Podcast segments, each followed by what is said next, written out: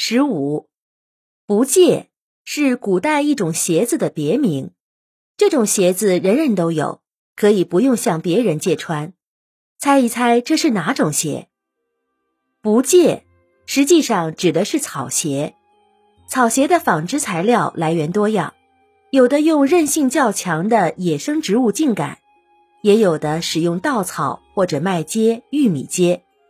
因为这种鞋方便易做，价格便宜，普通百姓都可能拥有，所以不用向别人借穿，人们便戏称草鞋为不借。草鞋是中国老百姓自古以来的劳动用鞋，当然也有皇帝穿草鞋的记载。汉武帝刘恒就曾经穿着不借上朝，来表示自己的节俭爱民，被传为佳话。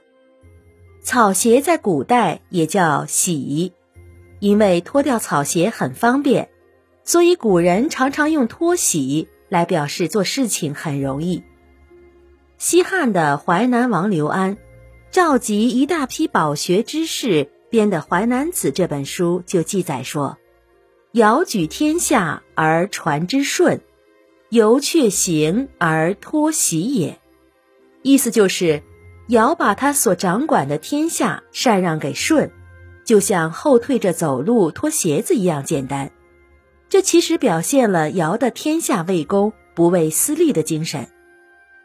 我们熟知的三国故事里面，蜀国的建立者刘备，相传在少年时因为家境败落，就是以编草鞋和卖草鞋为生的。可见做草鞋也是一门手艺活。冬季下雪天，如果遇上结冰的路面，古人还给草鞋套上铁质的脚码子，也就是脚钉，这样就有点类似今天田径运动员穿的钉鞋，走起路来也会比较稳当了。除草鞋之外，人们常穿的是麻、葛等材料做的单底的鞋。在宋代之前，人们把这种单鞋称作具或。履，宋代之后，人们才用鞋子作为鞋类的通称。您刚才收听的是《衣食住行：中华文化十万个为什么》，同名图书由中华书局出版，演播八只猫。